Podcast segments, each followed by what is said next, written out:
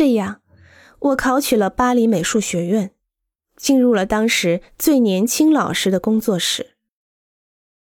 这位老师就是克劳德·巴兰，他曾与勒科布西耶一起工作，作品中常常使用具有雕塑感的粗混凝土造型，给人强烈的印象。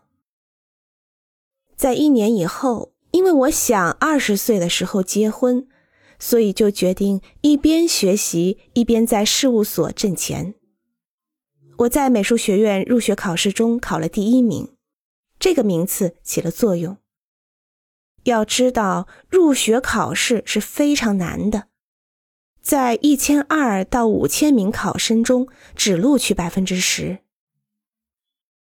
由于我考了第一名，所以。立即就进入了建筑师克劳德·巴兰和保罗·维利利奥的事务所工作。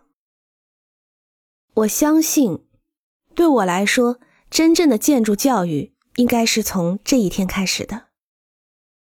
克劳德·巴兰一开始就非常喜欢我，那时我才二十岁，事务所大概有二十个人。一年后。对建筑还什么都不知道的我，却被任命为一个八十户公寓的建筑项目负责人。